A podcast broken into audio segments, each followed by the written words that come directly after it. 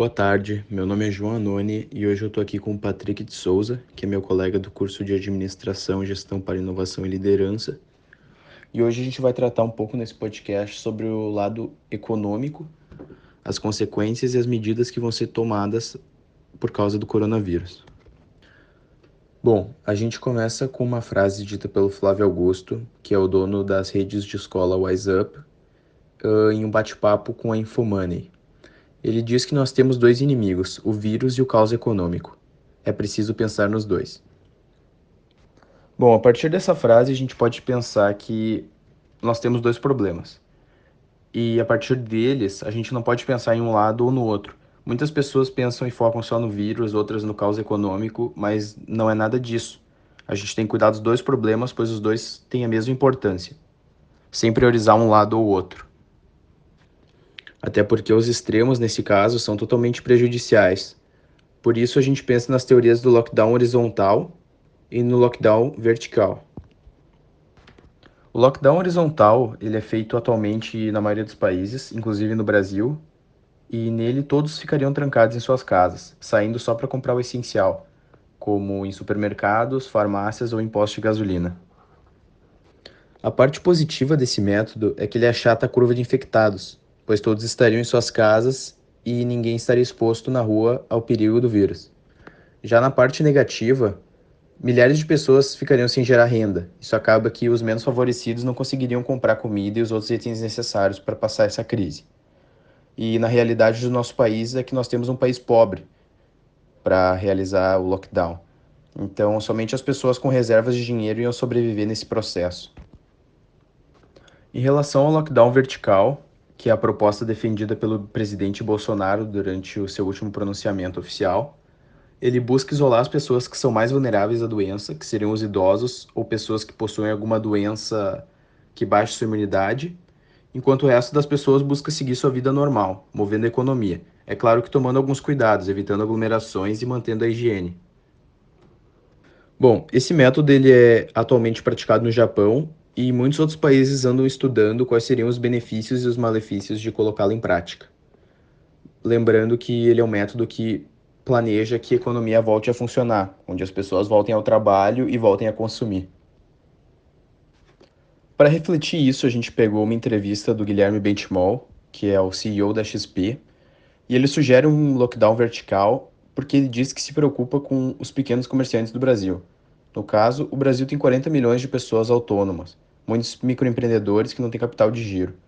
Isso é um grande risco, porque sem a liquidez eles correm grande risco de quebrar durante essa crise, se não voltar a economia ao normal. Bom, com a economia parada, a gente pode ver que muitas pessoas dependem de uma medida do Brasil para a economia voltar a girar, porque senão muitas pessoas decretarão falência nos próximos dias. Segundo o pronunciamento do nosso ministro da Economia, Paulo Guedes, nós fomos atingidos por um meteoro. Ele disse que foi uma situação que aconteceu do nada e que gerou grandes impactos na nossa economia. Para isso, foram tomadas ações para reduzir o impacto do coronavírus, que somarão numa injeção de cerca de 750 bilhões de reais, que corresponde a 4,8% do PIB. Isso é um valor muito expressivo para ajudar as pessoas a se manter e fazer a economia girar de novo. Entre essas medidas, uma das principais está na suspensão das dívidas do Estado com a União, que, de acordo com o presidente, vai garantir aos estados aproximadamente 13 bilhões de reais a mais em caixa para enfrentar essa crise, onde um valor poderá ser destinado para a saúde. E ainda serão feitas renegociações com os municípios para garantir um valor a mais para eles também. Agora passando um pouco para o mercado internacional do Brasil e no mundo, o Brasil seguiu as bolsas internacionais e registrou sua maior alta em dois dias seguidos desde 2008, que foi de quase 18%. Essa alta foi, foi feita na terça e na quarta-feira. A alta se estendeu até quinta-feira, mas na sexta-feira ele registrou uma forte queda que felizmente foi amenizada. Tanto, tanto essa alta quanto essa queda, elas se devem a um pacote trilionário que estava sendo tramitado no, nos Estados Unidos para poder conter o Covid-19 e os seus efeitos econômicos. Este pacote conta com 2,2 trilhões de dólares, que, que ultrapassa o nosso, o nosso PIB, que em 2019 foi de cerca de 1,8 trilhões de dólares e também ultrapassa por pouco um dos maiores PIBs já registrados no Brasil, que foi de 2,1 trilhão de dólares em 2010. Este pacote americano ele conta com uma remuneração direta para quase todos os americanos, a fim de absorver os impactos econômicos que vêm sendo causados pelo coronavírus na renda de cada americano. Ele também conta com empréstimos diretos para pequenas e médias empresas. Também conta para alguma certa algum certo auxílio para a área de saúde, para que, que os profissionais e os hospitais consigam encarar o coronavírus de frente.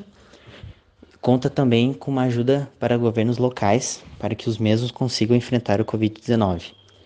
Atualmente, os Estados Unidos é considerado o epicentro do coronavírus no mundo, ultrapassando a China em número de casos. E ele também já sofreu com mais ou menos 3 milhões de pedidos de seguro-desemprego. Ou seja, são 3 milhões de desempregados, que é uma, foi uma alta gigante, basicamente de um dia para o outro. Esse número pode ser maior, pois esse é apenas o número de pessoas que pediram seguro-desemprego. E alguns especialistas dizem que até em um mês, se nada for feito, nada brusco for feito, o número de desempregados pode chegar a 40 milhões nos Estados Unidos. Frente a isso, o Trump passou esse projeto de 2,2 trilhões e também anunciou que os Estados Unidos está preparado para fazer o que for preciso para salvar os americanos. Ele disse que o total de, de dinheiro que pode ser uh, empregado na economia americana para salvar os americanos e o mundo é de 6,2 trilhões de dólares. Ou seja, podem vir novos pacotes que somariam mais 4 trilhões de dólares. Bom, agora indo um pouco para a União Europeia, a mesma foi muito afetada com o coronavírus, tanto no, no âmbito social, com diversos mortos em toda a Europa, quanto no âmbito econômico, pois as principais economias da Europa foram atacadas como a Itália, a França, a Espanha e a Alemanha. A União Europeia ainda não, não fez nenhum tipo de aporte para ajudar os países europeus, nada, nada substancial. E nesta última quinta-feira, do dia 26, ela apresentou um, algumas medidas, alguns uns esboços de algumas medidas para, o, para a Itália e o, e o primeiro-ministro não aceitou. Ele falou que as propostas pre preliminares da União Europeia são muito tímidas e não são o necessário para combater tanto o coronavírus quanto o caos econômico, econômico que está sendo instaurado na União Europeia. Ele deu um prazo de 10 dias para a União Europeia, mas não falou nada sobre represárias ou alguma coisa que possa acontecer caso a União Europeia não não adote medidas mais severas em 10 dias. Então por hoje é só isso, pessoal. Fiquem atentos uh, na semana que vem que vai ter outro episódio aí com outras pessoas, ajudando um pouco mais vocês a entender o cenário econômico atual.